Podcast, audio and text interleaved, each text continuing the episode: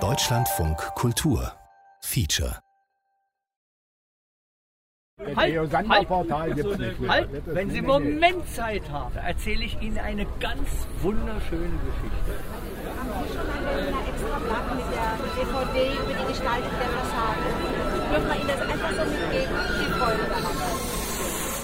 Es ist ein wunderschöner Sommertag hier in Berlin. Strahlend blauer Himmel. Kaiserwetter hätte man früher gesagt. Und das würde auch wunderbar passen, denn wir stehen jetzt hier vor dem gewaltigen Bau, der schon ganz unübersehbar nach Schloss aussieht. Da bitten wir um eine Spende von 5 Euro. Haus der Weißen Herren.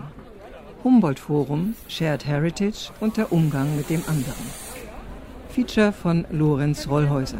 Ja, gerne. Heute ist Tag der offenen Baustelle und da strömen die Freunde und Fans des Schlosses herbei. Ein Defilé gepflegter Bürgerlichkeit in hellbeigen Sakkos und Windjacken, viel weißes Haupthaar auf perfekt gebräumtem Teint und so flanieren sie nun mit großen Augen durch Hallen und Höfe, Bin ich ganz begeistert. um sich ein Ja? Bild von der wachsenden Pracht zu machen. Freue mich über jeden Baustein und bin glücklich. Ein halber Sack Zement für die Fassade. Ist doch auch. Und ganz hinten stellen sich gerade die Herren Parzinger, McGregor und Bredekamp, die drei Gründungsintendanten des Hauses, dem Pulk der Fotografen.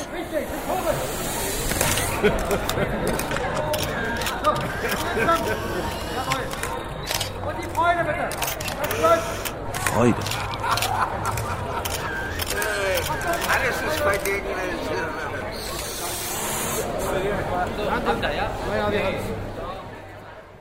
In der Fanversion geht die Geschichte des Baus so.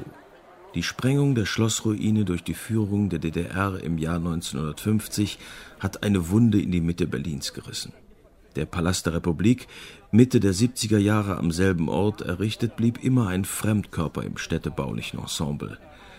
Nach der Wende wurde er dann zum Symbol für ein vor allem vom Westen verachtetes Unrechtsregime. Erst mit dem Wiederaufbau des Schlosses, so der Gedanke, wird die ursprüngliche Idee der Museumsinsel als Ganzes wieder erfahrbar, die Wunde geheilt.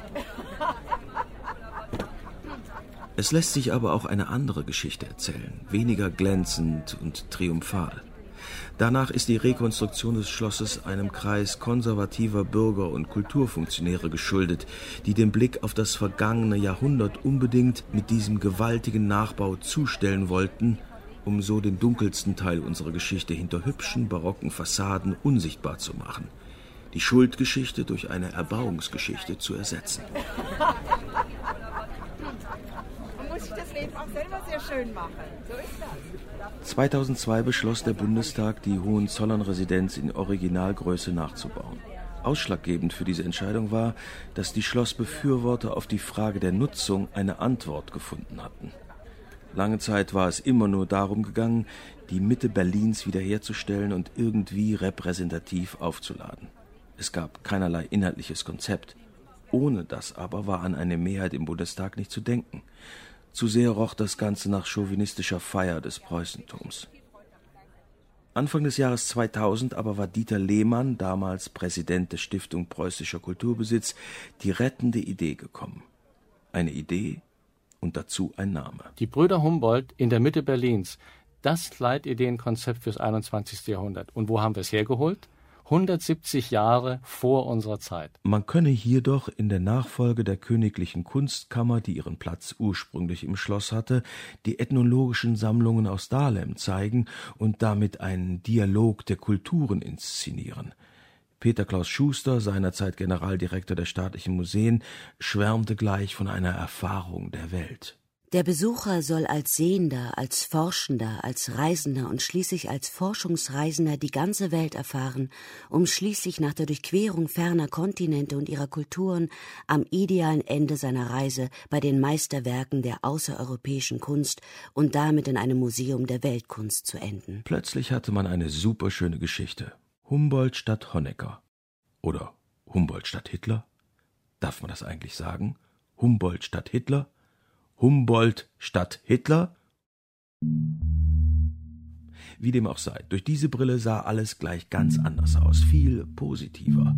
Der barocke Koloss ein Ausdruck preußischer Weltoffenheit. Freistätte von Kunst, Wissenschaft und Kommunikation. Nicht feudales Machtsymbol, sondern Museum der Bürger. Die Menschen, die im Museum die Kunst genießen und vor den Bildern der Kunst sich bilden. Und das frühe 19. Jahrhundert eine gesellschaftliche Idylle. Sie leben, arbeiten und erwirtschaften in Schinkels Berlin ihren Wohlstand im unmittelbaren Umfeld des Museums zur Beförderung der allgemeinen Wohlfahrt. Keine Aufstände und Revolution, kein Kolonialismus und kein Imperialismus, nur die sanfte Macht der Kultur, deren Geist das Zentrum der Hauptstadt nun erneut beflügeln würde. Das Museum, so zeigte Schinkel, macht die bürgerliche Gesellschaft und ihren Staat. Und natürlich kein Wort über den Versuch der Hohenzollern zwischen 1683 und 1717 von der damaligen Goldküste aus, heute Ghana, im transatlantischen Sklavenhandel mitzumischen. Stattdessen erhoben sich die Macher gewissermaßen zu Schlossherren der Hauptstadt, also quasi selbst in den Adelsstand und steigerten sich in eine Art poetischen Rausch. Die Welt wird sich hier betrachten Schaufenster können. der Weltkultur. Die Welt braucht solche Orte.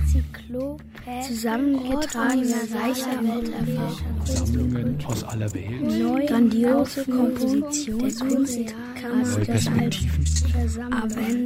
Selbstvergewisserung. Synästhetischer Und die Kulturen der Welt können hierzu. Selbstbegegnung. Die Kulturen der Welt werden hierzu die Teilnahme. Reisen durch die Welt der Sinne. Selbstvergewisserung. Selbstbegegnung und Selbstbefragung. Die Kulturen der Welt werden hier zu den Teilnahmern. Verwandlung und Vergleichung, anderswo Die Kulturen der Welt werden hier zu Teilhabern eines der vornehmsten Plätze Deutschlands. Alles klar.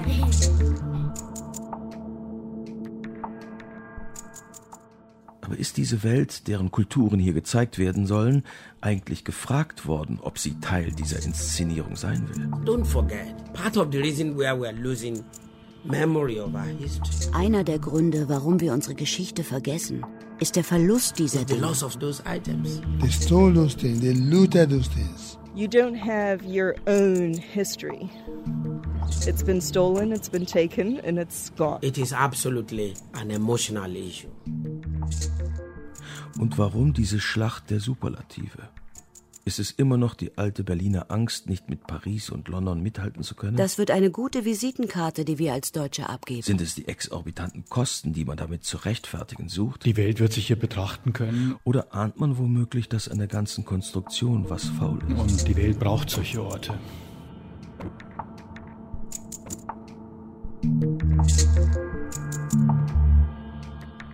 Wir haben immer wieder gesagt, dass in Berlin nicht kolonial gesammelt wurde, über mehr als 300 Jahre, im Gegensatz zu Brüssel, im Gegensatz zu London, zu Paris, zu Madrid natürlich. Horst Bredekamp ist einer der drei Gründungsintendanten des Humboldt-Forums. All die Kritiker, die in den Sammlungen nichts als koloniale Raubkunst sehen, ärgern ihn maßlos. Die einzige Großstadt, in der das Weltkulturerbe zusammengekommen ist bis 1880, ohne dass ein Gewehrschuss gefallen ist. In einem völlig anderen Rahmen, der von großer Wertschätzung äh, durch Forschung, durch Neugierde äh, bestimmt war.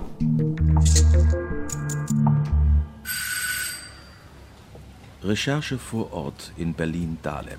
Ja, bitte? Ja, Rollhäuser hier. Guten Tag.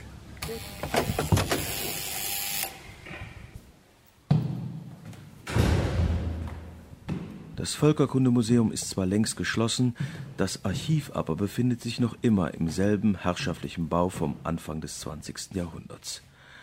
Auf meinen Wunsch wurden schwere blaue Ordner aus dem Lager geholt.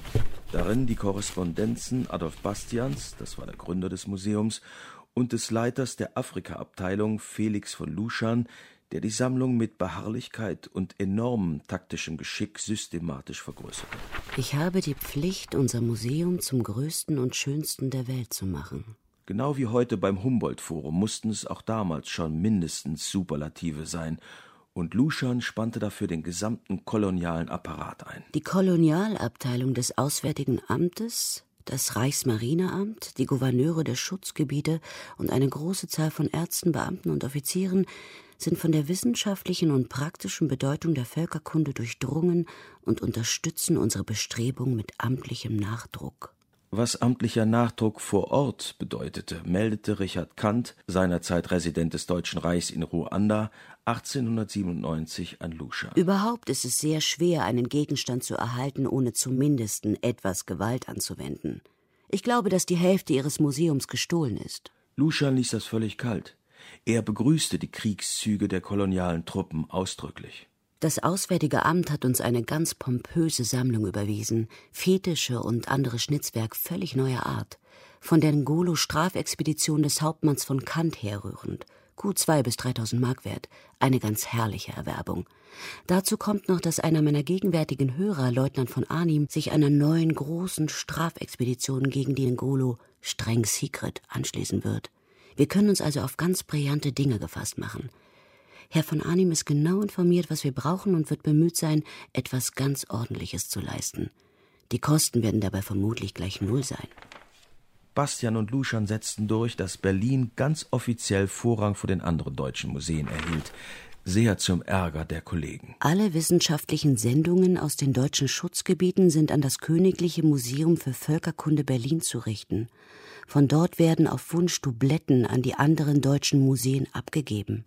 Lucian umgarnte nicht nur die Truppen und Verwaltungen der deutschen Kolonien, die er kurzerhand zu ethnografischen Ausbeutungsgebieten erklärte. Auch die Missionare sollten ihm zuarbeiten. Euer Hochwürden würden sich um das Königliche Museum in hohem Grade verdient machen, wenn sie in Zukunft, was noch an Überresten heidnischen Glaubens in ihre Hände gerät, nicht verbrennen, sondern lieber einsenden würden. In wenigen Jahren wird es hierzu für immer zu spät sein, und das, was jetzt zerstört wird, ist unwiederbringlich verloren. So wuchs die Berliner Afrikasammlung zwischen 1880 und 1914 von 3300 auf 55.000 Objekte. Das heißt um fast das Zwanzigfache. Die koloniale Expansion trug so reiche Beute ein, dass die Räume bald völlig zugestopft und kaum noch begehbar waren. Aber warum wird das heute verschwiegen? Wir haben immer wieder gesagt, dass in Berlin nicht kolonial gesammelt wurde. Warum all die Halbwahrheiten, Auslassungen und Unwahrheiten, die das Humboldt-Forum von Beginn an begleiten? Warum muss noch immer das Blut weggeredet werden, das an all diesen Objekten klebt? Nein,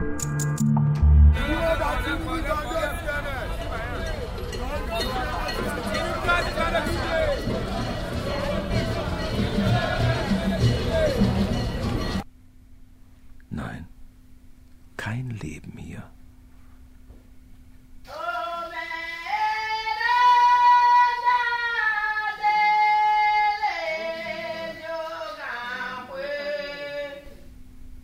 Nein, Stille.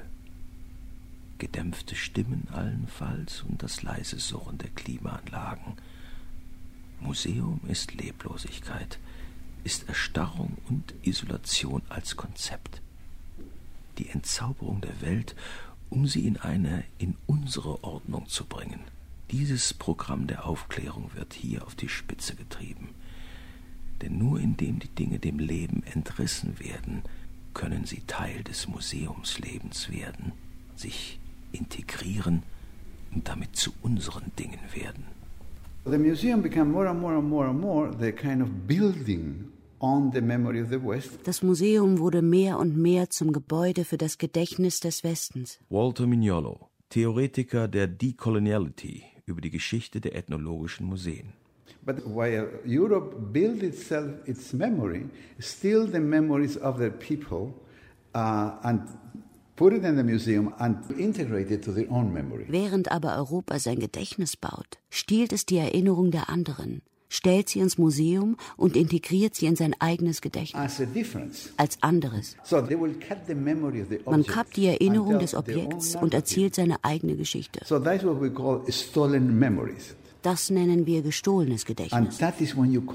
Und damit kontrolliert man Wissen. Es ist völlig egal, was die anderen denken. In this conception, the only people who can think denn in dieser Vorstellung sind die Europäer die einzigen, die denken können. Und genau das wird heute in Frage gestellt.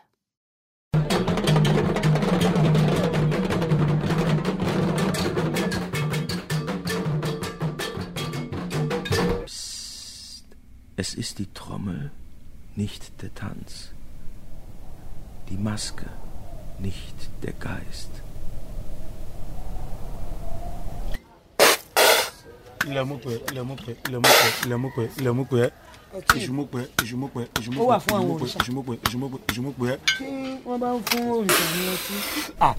Es ist der Altar, nicht die Beschwörung. Der Speer, nicht der Krieg.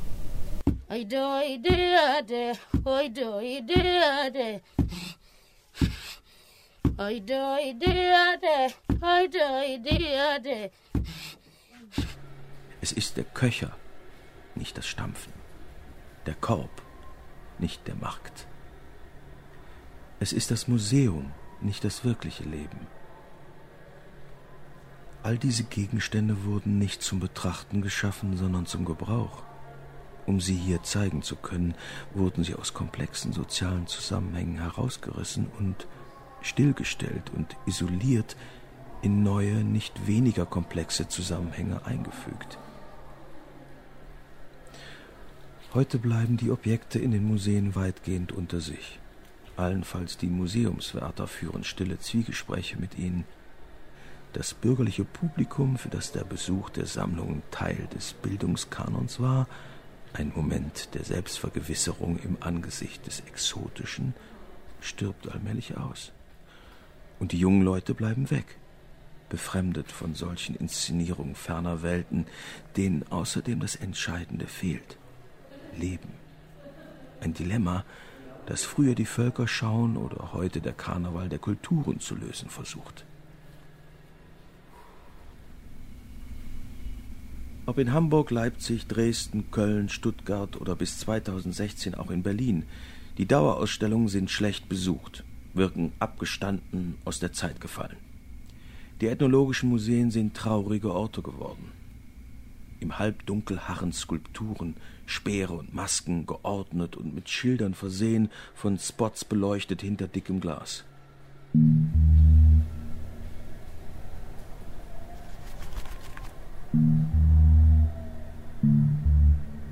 Das Humboldt-Forum soll die Mitte Berlins mit Glanz erfüllen. Und sein glänzendster Besitz stammt aus Benin, einem Königreich im Südosten des heutigen Nigeria. Diese sogenannten Benin-Bronzen haben immer einen besonderen Platz in den Museen, die welche davon besitzen. Und das sind viele. Es handelt sich um Reliefplatten, die die Geschichte des Königreichs der Edo darstellen, sowie um lebensgroße Tierdarstellungen und realistische Büsten, vor allem von Königinnen und Königen, die im Westen große Bewunderung fanden. Bis dahin hatte man den Afrikanern weder die nötigen handwerklichen noch die künstlerischen Fähigkeiten zugetraut. Zusammen mit großen Mengen reich verzierter Elefantenstoßzähne waren die Bronzen 1897 von britischen Truppen erbeutet worden. Mit der Zerstörung Benins wollten sich die Briten die vollständige Kontrolle über den Handel mit Palmöl, Elfenbein und Pfeffer im Nigerdelta sichern. Menschenopfer und Sklavenhandel am Hof des Königs, von Reisenden drastisch geschildert, boten dafür einen guten Vorwand. Den unmittelbaren Anlass lieferte die Tötung von sechs britischen Emissären kurz zuvor. Die Risiken für die Briten waren gleich null. Sie wussten, dass es im Palast reichlich Elfenbein gab und die Kosten des Feldzugs damit mehr als beglichen werden könnten. Zum anderen hatten sie einige Jahre zuvor in Rhodesien erlebt, dass militärische Siege in den Kolonien jetzt quasi ohne eigene Verluste zu haben waren. Mithilfe der neuen Maxim-Maschinengewehre war Massenmord kinderleicht geworden.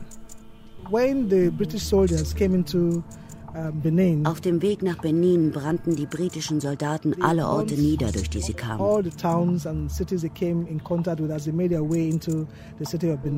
Pejula Ivola ist Kunstprofessorin und mütterlicherseits mit dem Königshaus von Benin verwandt. In one account, it says that the British soldiers opened fire on the Benin defenders who fell like nuts from trees. In einem Bericht heißt es, dass die Briten die Verteidiger Benins wie Nüsse von den Bäumen schossen. Drei bis 4.000 Objekte wurden von den Briten aus dem Palast des Königs und aus Schreinen in der ganzen Stadt entfernt oder herausgebrochen. Sie zwangen den Ober vor den Augen seines Volkes zu Füßen des britischen Generals dreimal den Boden zu küssen. So gedemütigt wurde er ins Exil verbannt, während die Stadt komplett niederbrannte. Für das Volk der Edo war das das entscheidende Ereignis seiner langen Geschichte. Aber Lucian in Berlin interessierte nur die Beute. Aus Benin, wo die englischen Sieger riesige Kriegsbeute gemacht, kommen jetzt große Mengen altes geschnitztes Elfenbein sowie Bronzefiguren in den Handel, die angeblich altphönizisch sind. Ich werde am Sonntagabend in London eintreffen, um zu sehen, was ich davon für das Königliche Museum kaufen kann. Die Begegnung mit den sogenannten Benin-Bronzen wurde zum Beginn einer lebenslangen Leidenschaft. Hochverehrter Doktor, die Benin-Sachen sind von einer Schönheit, für die ich einstweilen nur den Ausdruck rätselhaft habe. Vieles ist ins British Museum gekommen und dort seit einigen Tagen ausgestellt. Ein Stück allerersten Ranges kommt demnächst in London zur Auktion. Ich habe alles Mögliche veranlasst, um es für uns zu sichern. Ein anderes, noch viel besseres Stück hat Hamburg ergattert. Leider mit Appellen an das Verantwortungsbewusstsein, mit der Aussicht auf Ehren und Orden und mit Lobhudelei verstand es Lushan, auch den Konsul in Lagos für sich einzuspannen. Hochverehrter Herr Konsul, es hat uns mit großem Stolz und mit wahrer Freude erfüllt, dass es ihrer Tatkraft und Energie gelungen ist, wenigstens einen Teil der Kriegsbeute von Benin schon an Ort und Stelle für uns zu sichern. Als Anthropologe hatte Lushan aber noch weitergehende Interessen. Sehr erwünscht wären uns auch Schädel aus Benin, von denen die Engländer 10.000 Stück vergraben haben sollen. Im Laufe der Jahre hortete Lushan Tausende von Skeletten und Schädeln aus Kolonialgebieten. Die lagern bis heute im Depot der Stiftung Preußischer Kulturbesitz in Berlin-Friedrichshagen. Nur einige wenige Schädel wurden in jüngster Zeit an die Herkunftsgesellschaften zurückgegeben. Den größten Teil der Beute hatten die Briten gleich in Benin unter den anwesenden Militärs aufgeteilt. Das meiste wurde kurz darauf in Lagos und in London verkauft und verstreute sich von dort in alle Welt. Aberdeen, Antwerpen, Berlin. Luschan aber setzte in den folgenden Jahren alles daran, für Berlin die weltweit größte Sammlung von Benin-Objekten zusammenzukaufen. Ich stehe jetzt in Verhandlungen wegen einer großen Benin-Sammlung. Dass wir alles davon kaufen, ist ausgeschlossen, weil unsere Mittel nicht reichen. Einstweilen freilich schwebt noch alles in der Luft und jede Stunde kann der Traum zunichte sein. Die Konkurrenz ist sehr groß, aber ich hoffe, Sieger zu bleiben. Einstweilen träume ich fast jede Nacht von der geplanten Erwerbung, meist glückt sie. Nur wenn ich zu viel geraucht und gegessen habe, dann träume ich, dass irgendein amerikanischer Agent die ganze Sammlung en bloc entführt. So denke ich Tag und Nacht an die Sache. Am Ende hatte Lushan fast 600 Objekte aus Benin zusammen. Sein großes Ziel war erreicht. Wie auf fast allen anderen Gebieten der Völkerkunde so wird die Berliner Sammlung nun auch für Benin für alle Zeiten an erster Stelle stehen. Und die großen neuen Aufgaben, die sich aus der Erforschung der Benin-Altertümer ergeben, werden nur in Berlin zur Lösung kommen können. Köln, Stuttgart, Kopenhagen, Uppsala, Leiden, Washington, Leipzig, Wien.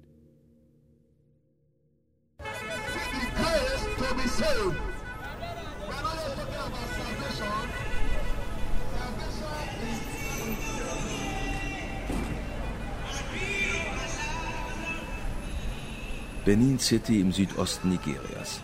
Eine westafrikanische Großstadt mit knapp drei Millionen Einwohnern. Hitze und Staub, Menschengewusel, Autos im Stau.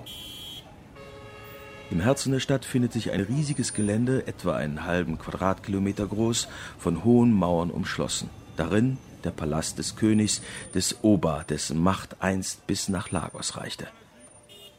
Nach wie vor spielt der Ober in der Stadt eine wichtige Rolle. Überall hängen Plakate mit seinem Porträt, denn ein Jahr nach dem Tod des alten Ober ist sein Nachfolger gerade erst intronisiert worden. Die Zeremonien dauerten über Wochen an. Heute empfängt er den britischen Botschafter und eine Delegation der nigerianischen Niederlassung der Guinness Brauerei.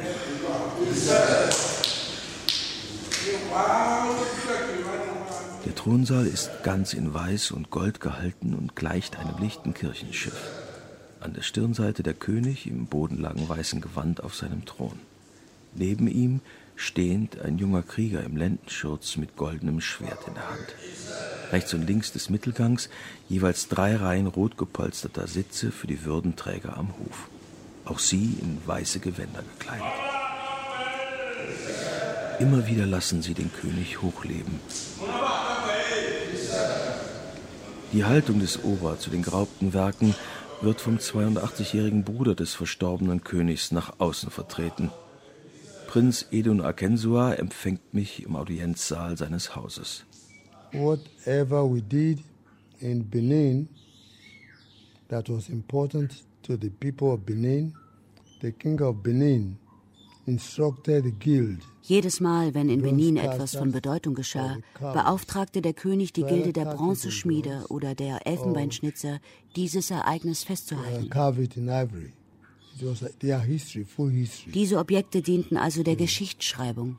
Dass der Westen diese Chroniken noch immer als sein Eigentum betrachtet, geht ihm nicht in den Kopf. Wie soll einem rechtmäßig gehören, was man geplündert hat? Das geht doch gar nicht sells what he has stolen. The buyer has bought something that was stolen. Wenn ein Dieb verkauft, was er gestohlen hat, erwirbt der Käufer Diebesgut. Das kann nicht sein rechtmäßiges Eigentum sein. Und überall in Europa haben sie mir etwas sehr Komisches gesagt. Dass sie nicht zurückgeben wollen, weil wir keine elektronisch gesicherten Museen haben. Da würden die Dinge nur gestohlen und weiterverkauft. Das ist lachhaft. Jemand klaut mein Auto und wenn ich es dann bei ihm wiederentdecke, sagt er, ich kann es dir nur zurückgeben, wenn du eine Garage baust, damit es sicher ist. I can only let you have your car back if you go and build a garage to keep it safely. Bereits 1991 sammelte der Ober weltweit eine Million Unterschriften für die Rückgabe der Objekte. Und auch Prinz Akensor ist es leid, wieder und wieder die Ansprüche des Volkes der Edo deutlich zu machen. Mit Unterstützung von Labour-Abgeordneten brachte er eine Petition im britischen Unterhaus ein. Er hat Neil MacGregor, seinerzeit Direktor des British Museums, Briefe geschrieben. Er hat anlässlich der großen Benin-Ausstellung 2007 in Wien seine Ansprüche erneut bekräftigt nur um zu hören, dass eine Rückgabe nicht mal in Betracht gezogen werde. Stattdessen bot man Nigeria wiederholt an, es könne auf eigene Kosten Kopien seiner Artefakte anfertigen lassen. Kopien, die für uns und das kopierte Schloss offenbar nicht gut genug sind. In a sense, it's an extension das ist eine Fortführung der Machtbeziehungen, wie sie 1897 herrschten. it is absolutely an emotional issue. It talks to our existence. It defines us as a people. It defines our identity. Das sei eine sehr emotionale Angelegenheit, so Professor Baba Wale von der Universität Lagos. Es gehe um ganz existenzielle Dinge, letztlich um Identität. Es sei einfach sehr verletzend. And seeing that part of that identity has been forcefully relocated and almost divested from us can be very agonizing. Don't forget, part of the reason why we are losing memory of our history Einer der Gründe, warum wir unsere Geschichte vergessen, ist der Verlust dieser Dinge. Our children now need to go to those museums Jetzt müssen unsere Kinder zu diesen Museen reisen, um etwas über sich selbst zu erfahren. Wir zeugen eine hybride Generation, die sich nicht unserem Kontinent, unserem Land, unserer Zukunft verpflichtet fühlt. Die jungen Leute denken an ein Leben woanders, so wie die Artefakte. The average youth is thinking of relocating, just like the artifacts. Wenn im Westen neuerdings von Shared Heritage, vom gemeinsamen Erbe die Rede ist, von Zusammenarbeit mit den Herkunftsgesellschaften, dann sind das nichts als Marketingbegriffe, solange nicht zugleich die Besitzrechte auf den Prüfstand gelangen. Das wird in Nigeria sehr genau registriert. Auch der sogenannte Benin Plan of Action, den einige westliche Museen mit der zuständigen nigerianischen Behörde vereinbart haben, atmet diesen Geist weißer Überlegenheit – für die Zukunft werden Ausstellungen in Nigeria ins Auge gefasst, wo auch die geraubten Objekte zu sehen sein sollen. Die Eigentumsfrage bleibt ausgespart. Ich glaube nicht, dass die Beniner etwas dagegen hätten, ihr Erbe mit anderen Menschen in der Welt zu teilen. But this concept of shared heritage is a very cunning way of keeping works in the West. Aber ich denke, dieser Begriff Shared Heritage ist eine ziemlich verlogene Weise, die Dinge im Westen zu behalten. legalizing this form of illegality. Die Illegalität des Besitzes von Werken zu legalisieren, die geplündert oder erbeutet wurden. Keeping works that have been plundered or looted.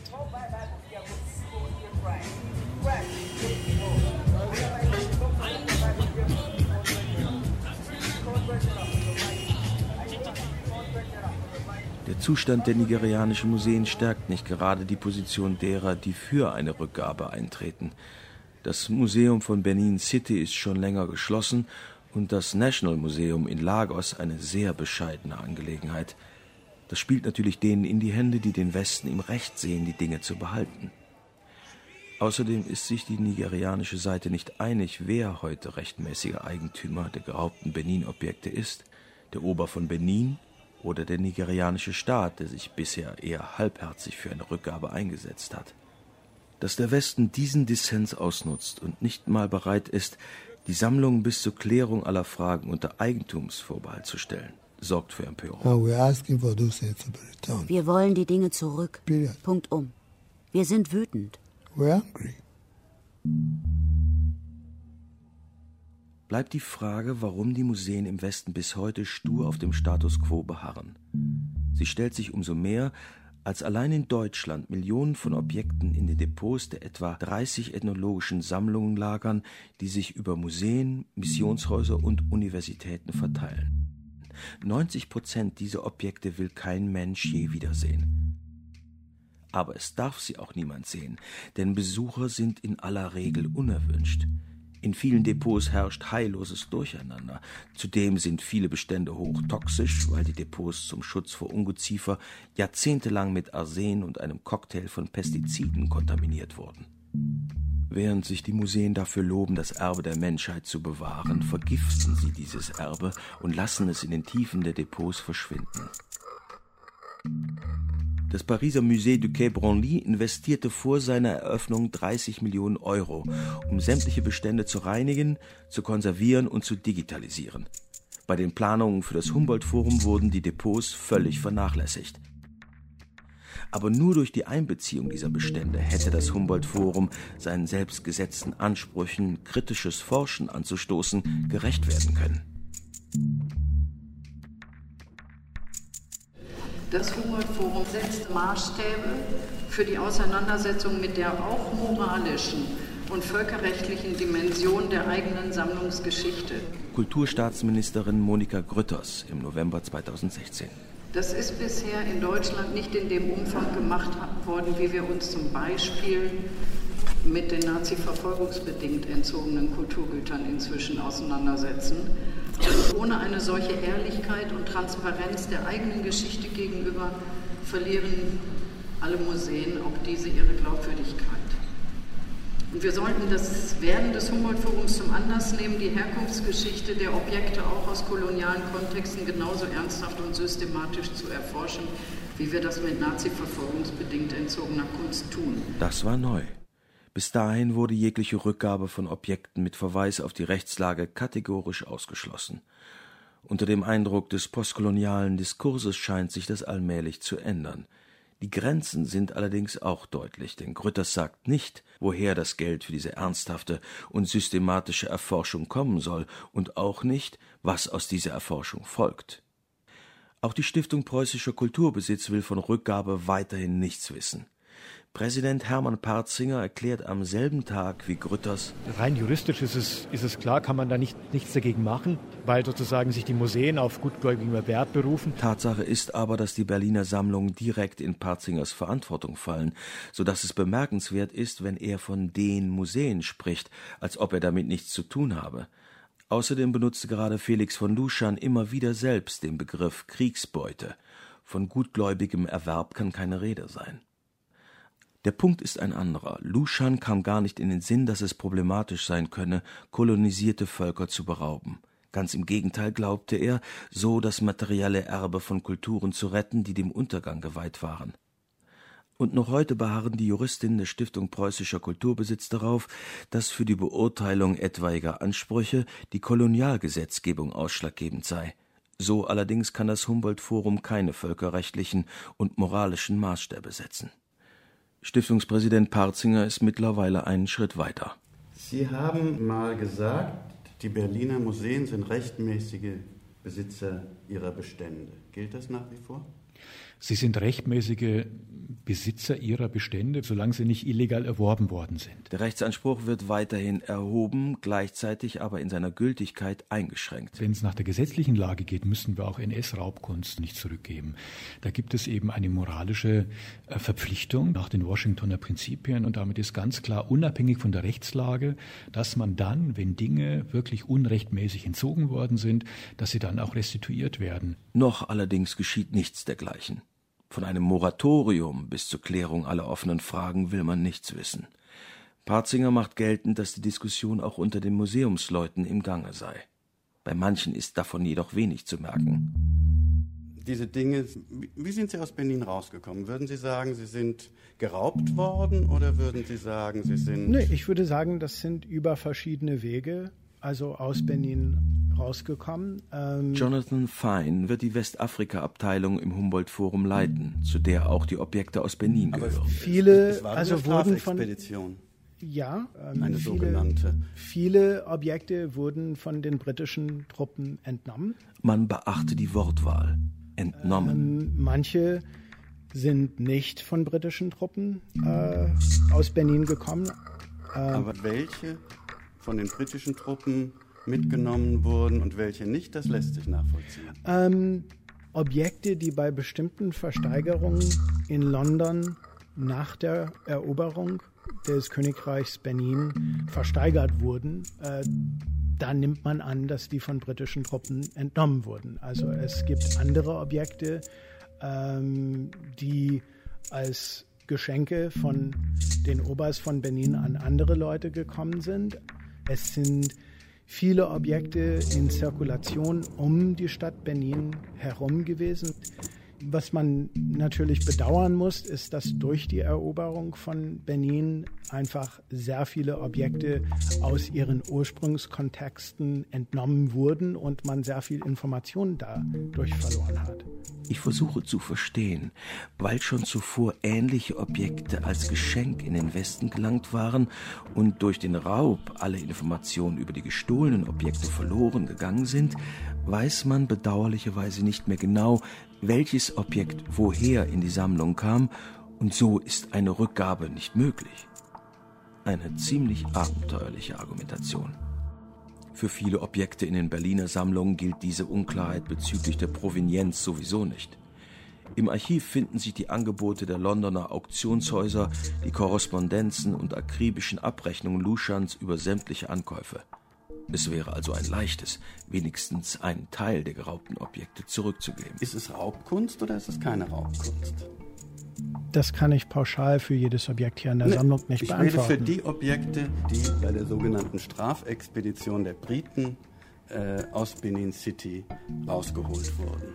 Ich denke, mit dieser Begrifflichkeit überspringt man eine Menge Zusammenarbeit, die mit nigerianischen Kollegen und Kollegen aus aller Welt gemacht werden müsste, um diese Objekte äh, richtig und besser und tiefer zu verstehen und tiefer zugänglich zu machen.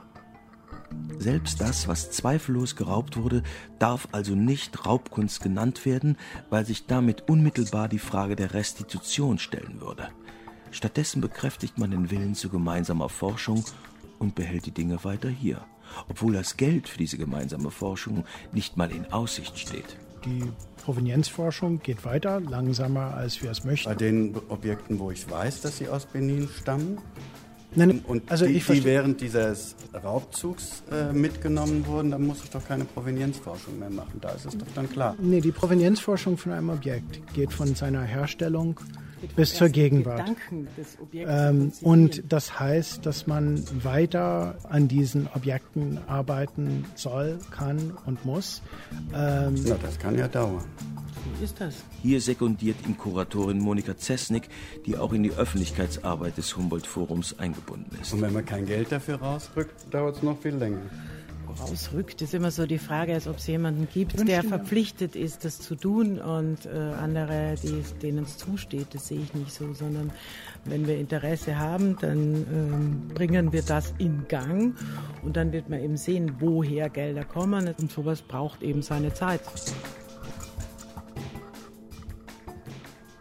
Man baut ein Schloss für 600 Millionen und einem voraussichtlichen Jahresetat von mehr als 60 Millionen Euro indem man Tausende von Objekten zeigen will, von denen die meisten aus Gewaltzusammenhängen stammen. Man stellt aber nicht die Mittel zur Verfügung, sich ernsthaft mit der Rechtmäßigkeit des eigenen Besitzes auseinanderzusetzen. Für ein dermaßen exponiertes Kulturprojekt ist das erstaunlich.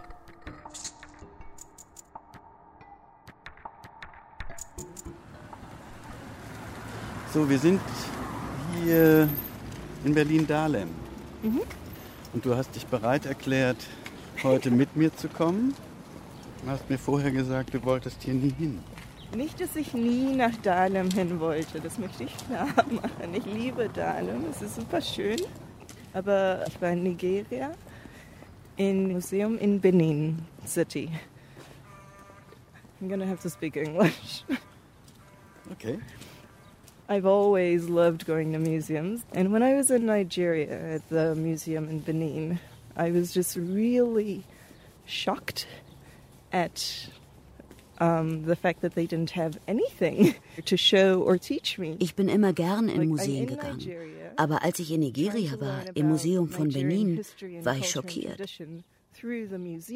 Ich bin in Nigeria, will im Museum etwas über nigerianische Geschichte, Kultur oder Tradition lernen aber sie besitzen nur Kopien oder schlimmer noch Fotos von den meisten Objekten. And they only had replicas of anything worth seeing. Replicas or worse yet pictures. Pictures of a lot of things.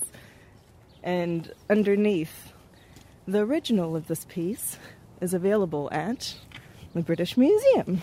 The original of this piece is available at, I don't know, fill in the blank museum in Europe or in America. Und darunter steht Das Original dieses Stücks ist in diesem oder jenem Museum in Europa oder in den USA zu sehen.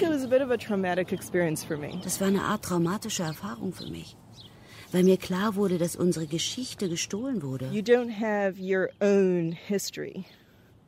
It's been stolen, it's been taken and it's gone. Für viele Menschen mit Verbindung zu den ehemaligen Kolonien sind die im Westen ausgestellten Artefakte traumatische Objekte. Das wird von den hiesigen Museumsmachern weitgehend ignoriert. Ihnen geht es um etwas anderes. Um Besucher zu locken, inszenieren sie die Artefakte weiterhin als exotische Objekte, die der Identitätsbildung der weißen Mehrheit dienen. Und genau das machte die Ausstellung in Dahlem nach kurzer Zeit für meine Freundin unerträglich. Das wird mir schon zu viel. Äh, was ist das, was dir zu viel wird? Einfach die ganzen Fragen, die ich mir stelle, während ich mir diese Stücke anschaue. Da frage ich mich, was ist ein Objekt? Was ist heilig? Was ist wertvoll für einen Mensch, für ein Volk, für eine Kultur, für ein Land? Wer darf das entscheiden? Wir holen die Objekte in unsere Museen und nehmen uns das Recht, unsere Geschichten über diese Dinge und damit über die anderen zu erzählen. Und darin zeigt sich das Machtgefälle zwischen dem Westen und dem globalen Süden sehr klar. Und was bedeutet es, wenn es außerhalb dieser ähm, Setting angeschaut wird? Also wie wird es von Europäer betrachtet? Was bedeutet es zu den Betrachtern? Hat es immer noch das gleiche Wert? Und diese ähm, Objektivierung, mhm. Das ist etwas, die ich in meinem Alltag auch erlebe. Also wenn jemand mir in die Haare eingreift, als ob ich ein Gegenstand wäre. Ich kann mich nicht so doll von diesen Gegenständen hier trennen. Es ist wie, also was bin ich wert? Was bedeutet ich in dieser Gesellschaft, wo ich immer wieder daran erinnert werde, dass ich dazu nicht gehöre? Vom Anspruch auf Augenhöhe zu agieren sind auch die Museen weit entfernt. Wollten wir die Kultur der sogenannten anderen tatsächlich als gleichwertig behandeln, müssten die Fragen zu einem Objekt einerseits an die Herkunftsgesellschaft, aber ebenso an uns selbst gerichtet werden. Denn durch seine Präsentation und die Erzählung, mit der wir es versehen, spricht ein Objekt immer von uns und wie wir den anderen sehen. Genau wie die Museen selbst sind die Dinge auch Spiegel. Auch wenn ich in Gespräch mit Menschen komme, da geht es oft darum zu wissen, was ich weiß oder ich sage das jetzt ganz grob so, was für eine Affe ich bin. Bin ich eine schlaue Affe oder eine dumme Affe? Ich habe oft wirklich dieses Gefühl. Und das Gefühl kenne ich von alle meiner schwarzen Freunde in Deutschland. Doch unser Blick auf das sogenannte andere bedarf vermeintlich keiner Erklärung. Er gilt als normal, als selbstverständlich. Die idealistische Vorstellung, dass es dem Museum beschieden sei, die Besucher zu besseren Menschen zu machen. Der Respekt vor anderen Kulturen zum Beispiel. Deutlich zu machen, dass es keinen Unterschied gibt zwischen den Menschen hier oder dort. Diese Idee leugnet, dass das Museum auch ein Machtinstrument ist. Gerade die Gegenüberstellung von sogenannter Weltkultur und abendländischer Kunst, wie sie auf der Museumsinsel nun städtebaulich festgeschrieben wird, betrachtet die eigene Kultur eben nicht als Teil dieser Weltkultur, sondern als etwas Darüberstehendes, Objektives. Der Anspruch, Universalmuseum zu sein, unterstreicht das nur. Damit wird die Überlegenheit einer westlichen Kultur postuliert, die sich zugute hält, die Objekte der sogenannten anderen für die ganze Welt zu bewahren, einzuordnen und zu erklären. Auf Grundlage genau dieser Haltung wurde auch die koloniale Herrschaft Europas über Afrika hier in der Mitte Berlins besiegelt. Eigentlich drängt sich die Verbindung des Humboldt-Forums zur Afrikakonferenz, die 1884-85 gleich um die Ecke des Schlosses stattfand, förmlich auf. Von den Humboldt-Freunden aber wird sie völlig ignoriert. Der nigerianische Minister für Kultur nutzte 2008 die Eröffnung der großen Dahlemer Ausstellung zur Kunst aus Benin, um daran zu erinnern und eindringlich die Rückgabe der Objekte zu fordern. Sein Wunsch stieß auf taube Ohren. Wir, wir, wir äh, haben diesen Begriff Schloss immer mehr in den Hintergrund äh, geschoben, weil äh, da kamen so dumme Bemerkungen, ja, ihr wollt ja das Ding bloß bauen, um den ollen ja, Kaiser Wilhelm wieder herzuholen. Heute wird gefeiert und da wird nicht rumgekrittelt. Aber grundsätzlicher Widerspruch kommt sowieso fast nur noch von postkolonialen Aktivisten. Die kritischen Stimmen aus Wissenschaft und Kultur sind weitgehend verstummt. Vielleicht will es sich niemand möglichen Auftraggebern verderben, die so feudal ausgestattet sind. Dabei ist klar, dass das Humboldt-Forum mit seinem pompösen Etat wie eine Bombe mitten in die gewachsene Berliner Museums- und Kulturlandschaft einschlagen wird. Das wird aber genauso wenig thematisiert wie der Widerspruch zwischen rückwärtsgewandter Hülle und dem Anspruch darin, etwas Zukunftsträchtiges zu schaffen, das über Stadtmarketing hinausgeht und warum man also unseren deutschen Kaiser Wilhelm also so niedertritt, der so viel für Deutschland getan hat. Doch mit dem Rückgriff auf Humboldt und Preußen, der Deutschlands Tradition als weltoffene Kulturnation untermauern soll. Die Brüder Humboldt in der Mitte Berlins, das Leitideenkonzept fürs 21. Jahrhundert. Und wo haben wir es hergeholt? 170 Jahre vor unserer Zeit. Damit haben die Betreiber das Projekt auch konzeptionell in ein Dilemma manövriert denn so verankern sie es in einer Epoche, die die Menschheit in zivilisierte und wilde aufteilte, in vollwertige Menschen und vollkommen barbarische Völker, Völker ohne Geschichte, ohne Entwicklung und daher auch ohne Rechte. Und indem sie weiterhin auf dem Recht beharren, die Artefakte dieser Völker zu besitzen und zu präsentieren, schreiben sie diese Herrschaftsgeschichte bis in die Gegenwart fort. Musik Branly in, in, Paris brummt. Das brummt, hat Millionen Besucher im Jahr. Millionen Besucher. Kennen Sie mich? Ja, natürlich. Ja, natürlich. Haben Sie sich denn gelesen bei uns in der Zeitung? Ja, sehen Sie mal. Wir reinszenieren die Vergangenheit, wir reinszenieren die Strukturen. Weiße Männer sind in der Machtposition und definieren, was für eine Agenda, was für ein Diskurs Sie machen die Politik das Haus und wir reinszenieren die Vergangenheit in Gegenwart. Die Künstlerin und Theoretikerin Grada Kilomba. Und so kommen wir in Zukunft nie an. Ähm, weil äh, das ist erst möglich, wenn wir auch diese Konfigurationen von Macht ändern. Das heißt, in Machtpositionen müssen auch Personen sein, die marginalisiert werden, die kolonisiert wurden. Und erst dann fangen die Konfigurationen von, von Wissen auch zu ändern an. Um den grundsätzlich kolonialen Charakter des Humboldt-Forums zu überwinden, reicht eben nicht, was Hermann Parzinger in Aussicht stellt. Warum nicht mal für Afrika ein Kurator aus Afrika oder für Asien aus China oder so? Das Kreuz, das oben auf die Kuppel soll, ist nur das i-Tüpfelchen, das diese Haltung herausposaunt. Wir sind das Abendland und ihr anderen habt hier zwar auch euren Platz, aber die Bestimmer bleiben wir. Wem tritt man auf die Füße, wenn wir da oben ein Kreuz draufsetzen? Dass dieses Wir einen wachsenden Teil Deutschlands ausschließt, wird nicht mal bemerkt. Zu diesem Wir aber möchte ich, auch als weißer Mann, nicht gehören. Und wunderbar, fertig. Das gehört dahin. Mit dem Humboldt-Forum im Schloss will sich ein selbstgewisses weißes Bürgertum feiern und sich gleichzeitig in seiner Weltoffenheit sonnen. Aber das geht nicht zusammen. In einer ehemaligen Kolonialmacht ist Weltoffenheit nicht gratis und schmerzfrei, ohne Scham und Schuld zu haben. Schon gar nicht vor der Kulisse von Artefakten, an denen Blut klebt. War es nicht jenes aufgeklärte Bürgertum, das im Namen von Zivilisation und Fortschritt auch die Zerstörung genau der Kulturen betrieb und rechtfertigte, deren Werke es nun adeln und bewundern will? Gibt es keinen Zusammenhang zwischen Aufklärung und Auslöschung? Zwischen Entzauberung und Entrechtung? Zwischen den toten Sammlungen und den Toten im Mittelmeer? Diese Fragen kommen nicht von Zentrum. Diese sehr wichtige, sehr politische, sehr humanistische Fragen, die kommen immer von marginalisierten Gruppen, die die Zentrum und die Dominanz des Zentrums in Frage stellt.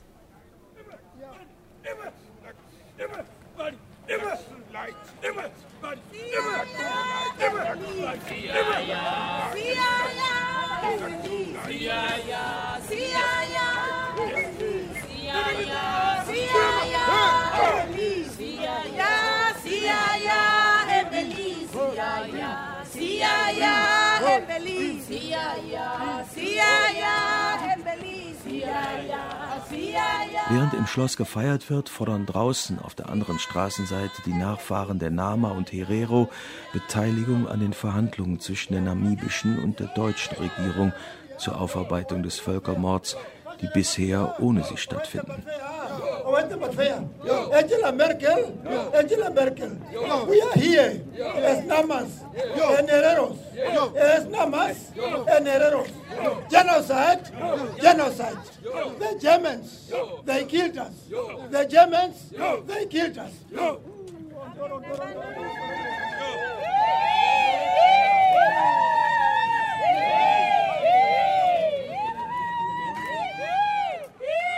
Not about us, without us. Nicht über uns, ohne uns. Diese Forderung richtet sich genauso an das Humboldt-Forum. Wenn Deutschland hier an diesem zentralen Ort sein Verhältnis zu den sogenannten anderen bestimmen will, geht das nicht ohne diese anderen, die ja längst hier sind. Sie sind auch wir, Teil von uns.